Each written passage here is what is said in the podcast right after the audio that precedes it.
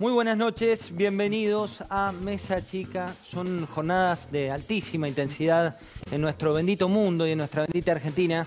Recién viniendo para acá veía gente de delantales blancos, gente también con los controles policiales, gente haciendo delivery, otros atendiendo las estaciones de servicio, muchos que volvían de hospitales, otros tantos que venían de cubrir las noticias de este día, periodistas que trabajan. Vaya el homenaje eh, para todos aquellos que están trabajando hoy con la situación que atraviesa el mundo y también el país. Es una misión quedarse en casa, pero también aquellos que tienen esta misión, que es la de colaborar con el otro, vale ese reconocimiento. Hoy vamos a tener un programa muy cargado de información. Está Pablo Fernández Blanco con el informe confidencial del gobierno. Está Alfredo Sainz con los detalles de la dama que tenés que conocer de las llaves de Alberto Fernández, que es quien maneja hoy la estrategia de salud en la Argentina. Vamos a hablar con Facundo Manes y van a estar los dos máximos representantes de la salud privada en la Argentina. ¿Qué tan preparados estamos? ¿Qué tan preparadas están las clínicas? ¿Qué tan preparados están los sistemas de emergencia para lo que viene? Pero antes quiero contarte lo que está pasando hoy. Nosotros tenemos la suerte en parte de tener el diario del lunes, sabemos lo que pasó y está pasando en Italia, sabemos lo que está pasando en España, sabemos lo que ocurre en Estados Unidos y también sabemos lo que está pasando en nuestro país donde todo está paralizado. Hoy tenemos 387 casos, 86 nuevos casos que se produjeron hoy y una realidad con una muerte en Chaco y otra muerte en Mar del Plata que nos encuentra con una economía que ya estaba en terapia intensiva. Una economía como la Argentina, que estaba sin combustible en el medio del desierto y de golpe le llegó esta pandemia. Una pandemia que la fuerza a tomar decisiones, decisiones a mi entender acertadas, como acelerar esta cuarentena total que tiene hoy nuestro país, y decisiones que tienen un costo, un impacto económico que todavía no se está calculando. Para hoy te preparamos justamente eso. ¿Cuál es el impacto que va a tener en la economía las decisiones que se toman? Y te repito, desde un punto de vista sanitario, más que acertadas, desde un punto de vista económico, muy complejas por la realidad que viene. Arranquemos por lo macro. Lo macro es la casa, como siempre te digo, el edificio que es nuestro país. Veníamos de dos meses de déficit fiscal. ¿Qué es déficit fiscal? Que el Estado gasta más de lo que recauda. ¿Es eso malo per se? No. Estados Unidos es un país que te puede mostrar cómo con su déficit tiene una economía que a veces eh, tiene una reacción. Pero ¿cuál es la diferencia? La Argentina ya viene emitiendo moneda a un ritmo muy creciente.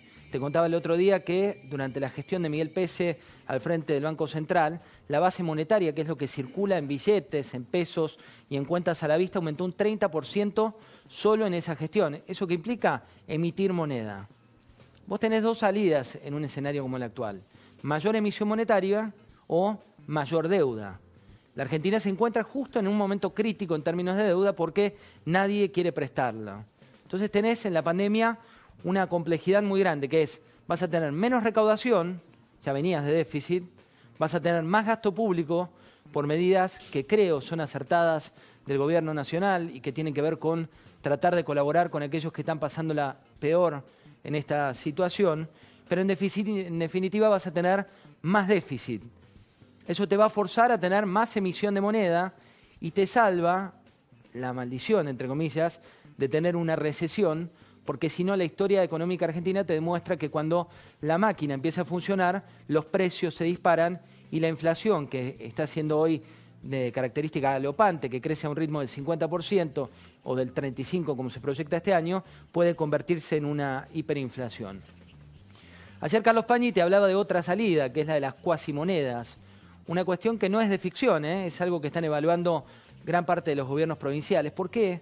Porque cuando uno va a la historia económica local, la realidad que estamos atravesando solo se asemeja a 2001. Y acá te tomo no la parte sanitaria, sino la parte económica. Ahí tenés que saber también qué es lo que está pasando con la billetera del Estado, la billetera del Banco Central. No tiene respaldo. Te decía, Estados Unidos emite moneda y tiene respaldo. De hecho, su dólar es referencia a nivel global y se fortalece en contextos como el actual. Israel, por citarte otro ejemplo, tiene reservas récord y esas reservas récord con una inflación de 0% le permiten llevar lo que estaba preparado para los momentos de crisis. Y la Argentina, cuando te metes en las reservas del Banco Central son casi inexistentes. ¿Cuál es la cuenta que tenemos que hacer hoy? Cada día que se frena la actividad, y te repito, estoy de acuerdo que por medidas sanitarias tengamos que quedarnos en casa y que no seamos tan irresponsables como lo que está ocurriendo hoy en México o lo que ocurre en Brasil, cada día que vos te quedás en tu casa, la economía tiene menos 50 mil millones de pesos. Es decir, el impacto que se genera por cada día que la economía se frena son 50 mil millones de pesos. Eso equivale a un 0,22% del PBI. ¿Qué es el PBI? Lo que genera, la riqueza que genera el país en un año. 0,22% que se va consumiendo cada día. Llevamos nueve días de estos 50 mil millones de pesos que se van restando.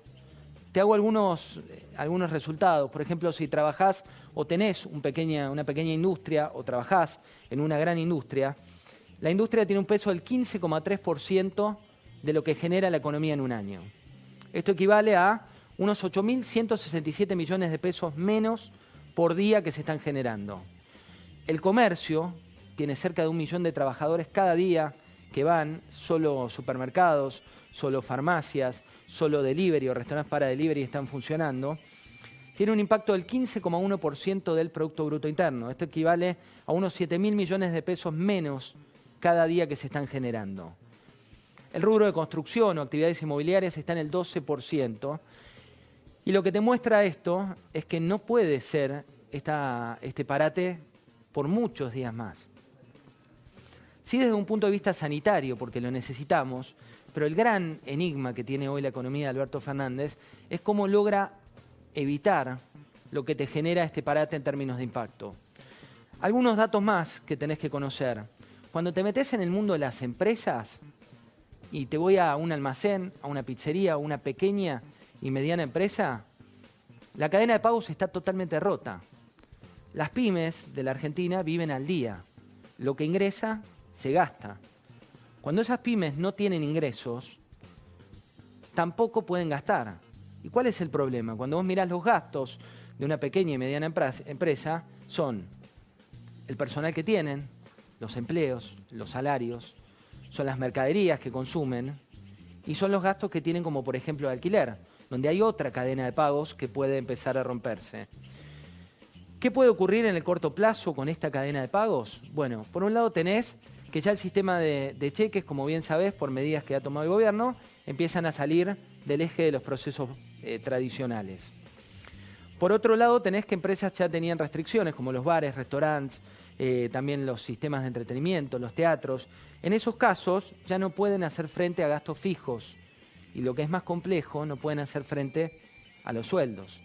Las medianas y grandes empresas sí, porque tienen otras espaldas de, otras características, pero los pequeños comercios están en esta situación donde, como te decía, viven al día. Y después está la peor situación, que es la del 35% de los trabajadores informales.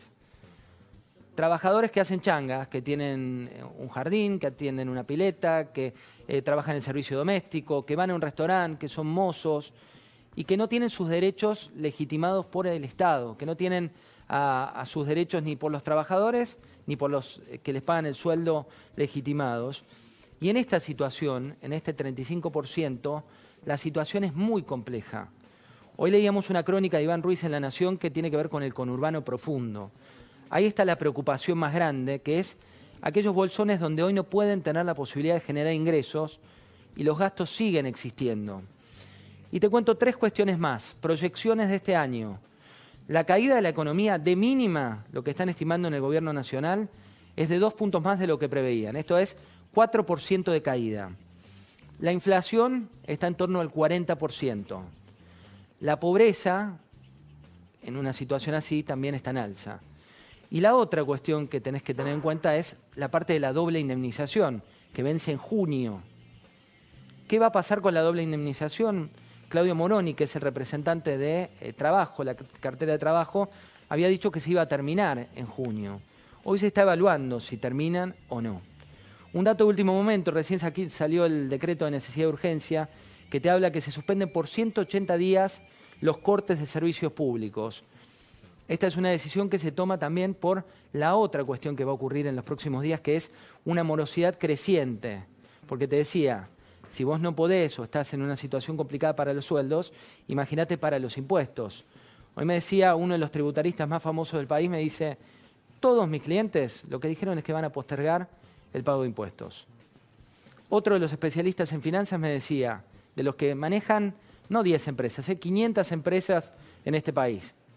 Me decían, 480 empresas de las que tengo de los 500 clientes ya están refinanciando o reperfilando sus pasivos. ¿Cómo vuelve a arrancar la economía?